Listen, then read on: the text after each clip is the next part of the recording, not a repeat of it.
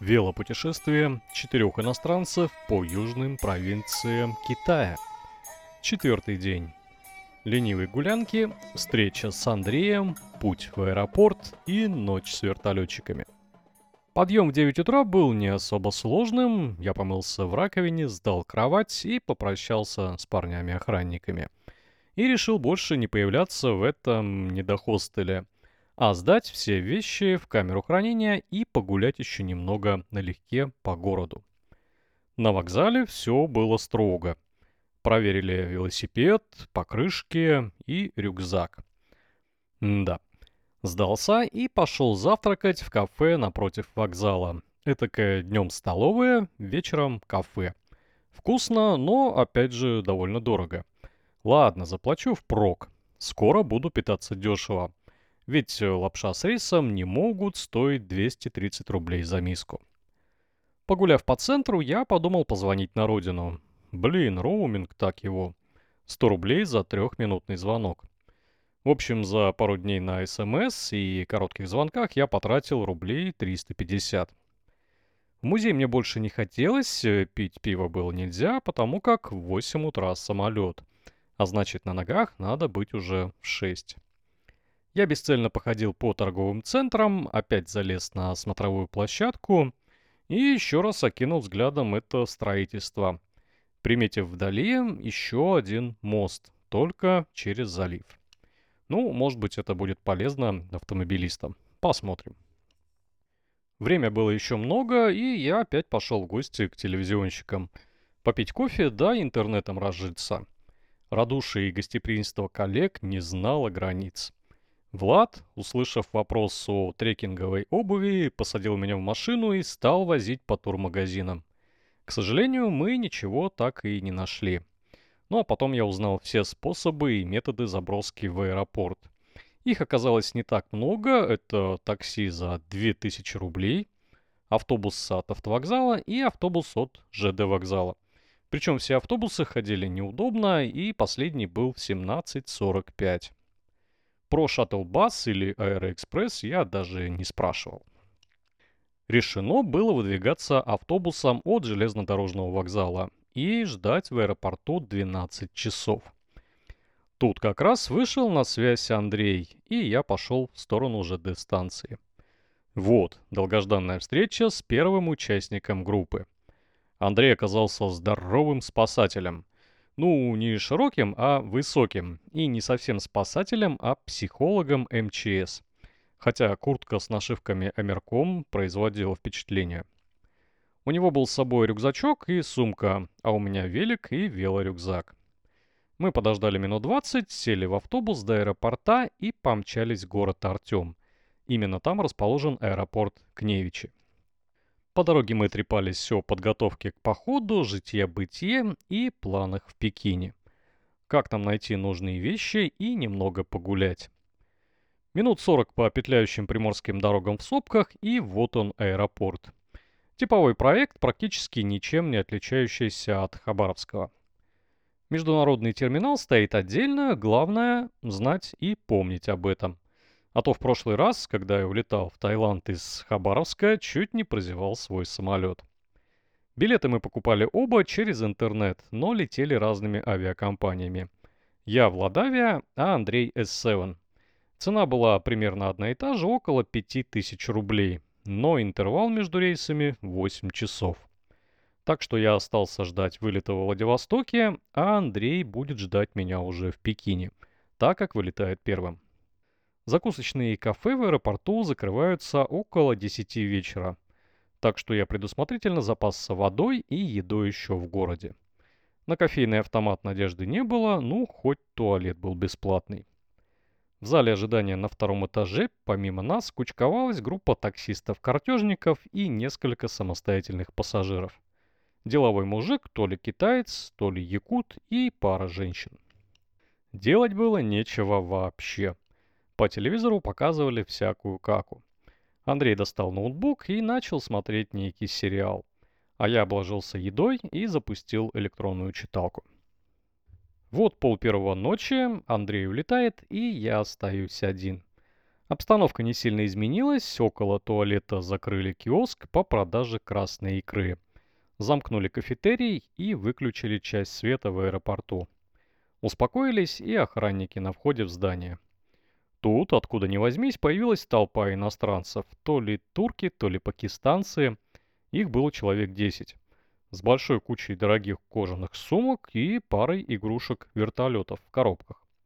Сильно они не шумели, сдвинули лавки, чтобы удобно было спать, и почти сразу часть их погрузилась в сон. Оставшиеся погуляли по зданию аэропорта, пугнув таксистов, которые как раз закончили разборки с карточными долгами. И потом эти пакистанцы принялись рассматривать гостинцы, видимо, для детей. Но, думаю, все, сейчас будет веселуха, потому что самый бойкий начал распаковывать вертолет и прилаживать к нему аккумулятор. Однако запуска не произошло. Старший группы, до этого спавший, открыл глаз и что-то буркнул. Тут же все успокоились и через 10 минут, как по команде, захрапели. Жаль, а то представляю заголовки газет. Турки на вертолете врезались в здание Владивостокского аэропорта. Жертв нет. Время было уже неопределенное между тремя и пятью ночи. Спать надо было все равно. Я поставил будильник на 6 и, по примеру этих иностранцев, сдвинул два ряда кресел. Получилось подобие ложа и разлегся более-менее удобно. Вот так сквозь дрему, часто поглядывая на часы, я провел остаток ночи. Несколько раз мимо проходил охранник, окидывал взором интернациональное лежбище и уходил также безмолвно. Спасибо тебе, добрый человек, что не будил нас. И, наконец, в этой части начинается Китай. Пятый день, шаг через границу, перелет и привет, Пекин. 6 утра, пора идти на регистрацию. Ура, ура, пытка кончилась. Фиг я больше так поеду гибридным методом. Времени и сил тратится ну очень много на такое ожидание с переездами. По громкой связи объявили, что начинается регистрация на рейс XF769 Владивосток-Пекин. Теперь лишь бы все было нормально с документами и порядок. Я прошел метров 100 по утренней прохладе и попал в международный терминал. Там уже стояла толпа провожающих и пассажиров. Найдя дырку таможни, я кинулся за границу. Сотрудник посмотрел паспорт, сказал, все окей, виза в норме, ну а багаж давай в сканер. Я побоялся за велик, точнее, если он застрянет в сканере, но обошлось. Посмотрев на красивый скелет разобранного велосипеда и кучу разноцветных вещей в рюкзаке, я прошел в зал регистрации. Там в двух очередях топтались в основном русские люди, хотя были и китайцы. С великом был я один. Сунул загранпаспорт и бланк билета сотрудницы и нагло запихал велик на весы транспортер. Ну а рюкзак оставил висеть на себе. А она спрашивает, это что у вас, велосипед? Я говорю, да. Ну, хорошо. И грузчик унес велик на себе, потому что на транспортер эта штука просто не влезала. У меня отлегло, я вообще боялся, что с меня возьмут 100-500 денег за негабаритность, перевес и скажут вообще – Идите лесом с великом, однако все решилось очень просто. Я получил заветный посадочный талон и пошел в зону контроля авиабезопасности. Ну, там уже все привычно, сканер для вещей, рамка для людей и тетка для общупывания. И, конечно, стойкий запах только что снятой зимней обуви. В зале ожидания набралось уже много народу. Наверное, борт будет полный. Я купил банку дрянного консервированного кофе в Free и вновь открыл читалку. Больше скорее медитируя на буквы и внутренне успокаиваясь. Я все ближе к Китаю и великолепному путешествию.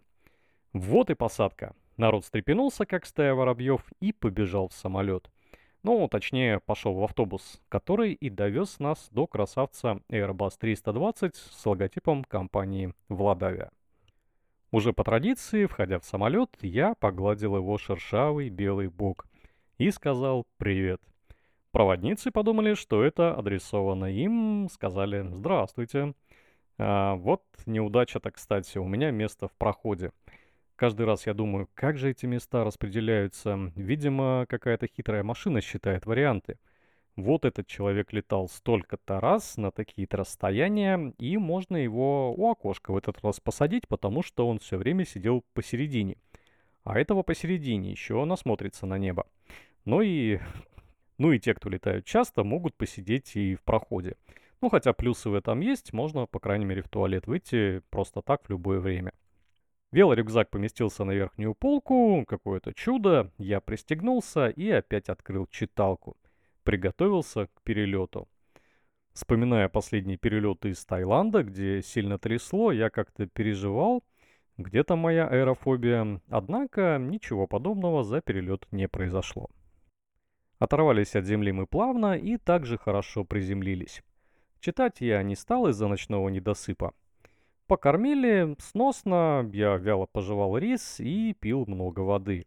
Ну и чай. И вам советую, потому что это помогает переносить перелет. И за полчаса до посадки я разговорился с соседями. Оказалось, что они летят куда-то далеко, в китайский город, к дочке.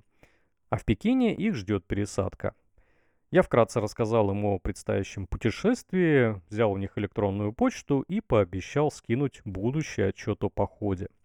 И, наконец, приземление.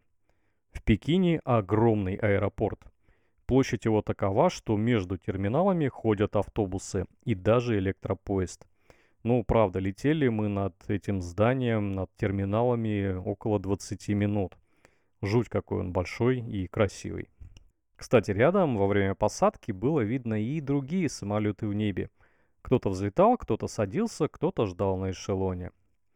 15 минут руления по дорожкам, за окнами промелькнуло сотни-полторы самолетов различных моделей и размеров.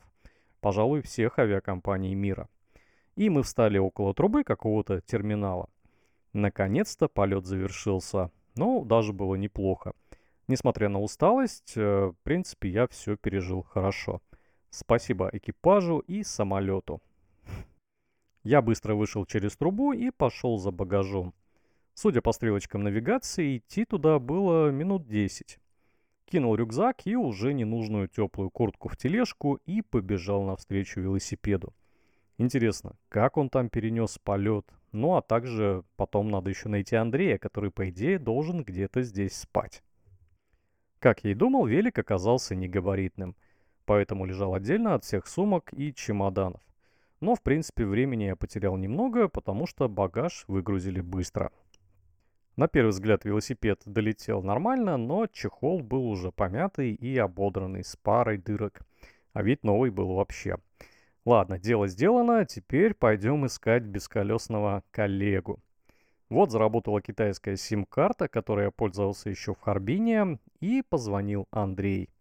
Он был в третьем терминале, так что я к нему и поехал. Благо, между двумя терминалами ездят бесплатные автобусы. Была, кстати, информация, что можно сдать багаж на рейс за несколько дней. Но она не подтвердилась, поэтому мы решили взять багаж, ну и мой велик с собой. Межтерминальный автобус оказался отличным, низкая посадка, много места для вещей. Я занял место спереди и наслаждался великолепными китайскими дорогами. Ехали минут 15, и вот терминал номер 3. Здоровый, кстати. Как тут найтись? Около Аэроэкспресса, наверное, будет лучше и проще всего. Ощущение дезориентации или беспомощности вот в таких вот местах быстро улетучивается. Везде вас преследует навигация на английском в виде стрелочек и указателей. Ну а если вы совсем запутались, хватайте первого попавшегося работника сервиса аэропорта. Он точно поможет. Я думал, что найдемся мы быстро, однако нет. После пяти звонков о том, что ты видишь, Андрей, и где я вообще нахожусь, пару перемещений на лифте и в конце концов перемещения в единственную возможную точку встречи, мы увиделись. Через годы, через расстояние, как говорится. Но, слава богу, пора и в город ехать. Хорошо, что китайцы позаботились о гостях Олимпиады в 2008 году – и в наследство всем остальным остался Аэроэкспресс. Такой электропоезд, который соединяется с метро. 20 минут дороги, и вы можете потом уехать на метро в любое место города. Цена за проезд на Аэроэкспрессе 25 юаней. Сейчас это примерно 250-300 рублей. На экспресс оказался самым обычным вагоном метро, только ехал он всего с тремя остановками. В терминале номер два и на двух станциях, где можно было пересесть на обычные линии метро. Часть пути была под открытым небом. Мы с удовольствием разглядывали пекинские дороги, машины, дома и, конечно, еще не верили, что мы в столице Китая. Вскоре добрались до основного метро, где предстояло сделать всего одну пересадку, заплатив всего 2 юаня за проезд. Пересели на вторую линию и домчались до станции Цианмэнь, около которой находился наш хостел. Предварительно мне выслали из хостела карту метро и схему его расположения среди старого района Хутунов. За это огромное спасибо. Но схема схемы, вот побродить пришлось довольно долго. План оказался сильно примитивным и не учитывал десяток улочек, которыми пронизан этот район. Поэтому, увидев первый более-менее широкий проулок направо, я решил, что это та самая улица. И мы зашли в какие-то дебри, где не было вообще ни одной гостиницы. Позже я посмотрел трек навигаторе, мы прошли около 6 километров. Исходили весь район вдоль и поперек, пока не встретили китайского студента – который буквально за руку довел нас до двери нашего хостела. 365 ин называется это место, и это действительно мини-гостиница и максимум хостел высшего класса. Он мне сходу понравился. В холле есть уютная кафешка Highlands с необычным дизайном и декором, а уже в глубине стойка для регистрации посетителей и решения других вопросов. Тут же стоят компы с бесплатным интернетом, про Wi-Fi тоже говорить нечего, конечно же он бесплатный. Я сходу сказал, что у нас забронировано, отдал паспорта и на вопрос, по какому приглашению мы приехали, показал бумажку от Института Конфуция, который сделали мне друзья. Милая девушка дала нам ключи, указала номер, э, в котором мы живем, и номер кровати. Стоило это все 30 юаней в сутки. А, на данный момент около 300-400 рублей. Я занял верхнюю кровать, Андрей с его большим ростом лег снизу. Все, жильем мы обеспечены. Помимо нас в комнате жил еще швед Лайнус и лицо какой-то непонятной национальности, ростом больше двух метров и с сумкой ЦСК. На вопросы он не отвечал и вообще был закрыт в себе – ну, я тут же пошел в душ, ибо плохой сон в одежде, перелет и ходьба по весеннему Пекину в теплой куртке с рюкзаком и велосипедом не прибавила мне хорошего запаха. Душ был в конце коридора, горячая вода и, в общем, все нормально. К слову, кстати, бронировать места в хостелах, ну, по крайней мере, в этот сезон было не обязательно. Обычно даже в праздники и туристический пик всегда можно найти одну-две кровати в общей комнате – но вот если вам нужен номер на двоих, тогда лучше забукать его заранее. Все, мы привели себя в порядок, можно поесть и даже выпить. Далеко ходить не стали, благо в кафе прямо в хостеле подавали пищу народов мира. Американские бургеры, китайский рис и даже индийское карри. Я взял китайского пива, рис, Андрей какой-то супчик и тоже рис. Пока ждали еду, с интересом осмотрелись, место было очень интересное и колоритное. Кто-то сильно постарался над дизайном, и вот это вот жуткое смешение стилей, предметов смотрелось очень органично. Ну а посетители добавляли колорита, оставляя надписи на стенах и потолке этого заведения. Я поднял голову, о, здесь благодарность на китайском. Глянул на стену, там привет на английском. Повернулся налево, а там уже русская надпись. Ну все, поели, а теперь спать. Точнее, не спать, потому что как-то расхотелось, да тем более мы только-только приехали в Пекин, и никто здесь до этого из нас не был. Мы пошли покупать велосипед Андрею. Призрачно маячила перспектива ехать вообще троим, потому что, ну, где искать велосипеды я знал только приблизительно. Остальные участники группы и подавно. Где купить вел в Пекине? Google знает все да еще и покажет на карте, где это находится. Но маститый поисковик оказался хитер и начал играть с нами в игру «А ну-ка, найди». Вообще поиск мест и объектов в Пекине, да и в других китайских городах напомнил мне соревнования по спортивному ориентированию. Вроде и карта подробная, и точки все на виду, ориентиров куча. Но нет того, что ищешь. Главный приз – покупка того, что хотел, или, допустим, ночлег подешевле. Ну, вот так вот мы гуляли долго, опрашивали народ, пытались искать Wi-Fi около Макдоналдса, его там не оказалось, как и нового велосипеда. В конце концов, нагулявшись и ничего не найдя, плюнули и пошли по достопримечательностям. До известной площади с громким названием было рукой подать. Туда и пошли. Оживленная улица, множество ресторанов, банков, офисов и госучреждений. И мы совершенно не замечали, как над нами сгущаются тучи.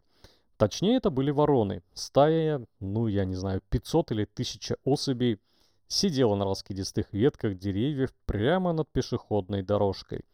И следила за нами не менее зорко, чем полиция. Ну, бог с ним, пусть смотрят, однако отдельные особи еще и какали – без особой цели, но тем не менее успешно попадая на праздно гуляющих китайцев. Зигзагами, убегая от вредных птиц, мы укрылись в подземном переходе. Вот она, всемирно известная площадь Тяньаньмэнь. Правда, мы на нее не попали, было поздно и уже все закрыто. Зато побродили рядом и также издалека посмотрели на портрет Мао Цзэдуна. Красавчик. Пойдем днем обязательно на эту площадь и там уже пофотаемся, тем более вечерняя дымка, ну вообще, не для фотографий. Пошли обратно в хостел мимо киосков э, с шапками, цитатниками Мао, переведенными на 350 языков мира, ну и всяких прочих сувениров. Спать было еще рано, так что мы пошли к Цаньмэнь, красивым передним вратам, которыми и начинается южный край площади – но как только мы подошли к этой красоте, в городе выключили свет. Осталась только мерзкая желтая уличная подсветка, которая сквозь смог придавала всему такой охрянно-дрянной цвет. Ну и рядом с воротами как бы издевательски лежала пачка бэушных велосипедов. Закрылась и уже пешеходная улица, о существовании которой мы узнали всего пять минут назад. Ну ладно, утро вечера мудренее, придем завтра. Вроде тут много интересного и есть что посмотреть. Ну, хотя чуть-чуть пройтись мы по ней успели, и народу там было еще много. Но охранники всех уже выгоняли. И напоследок, в этот день я еще сводил Андрея в китайский лапшовый фастфуд. Называется он Мистер Ли. Кто не пробовал, советую.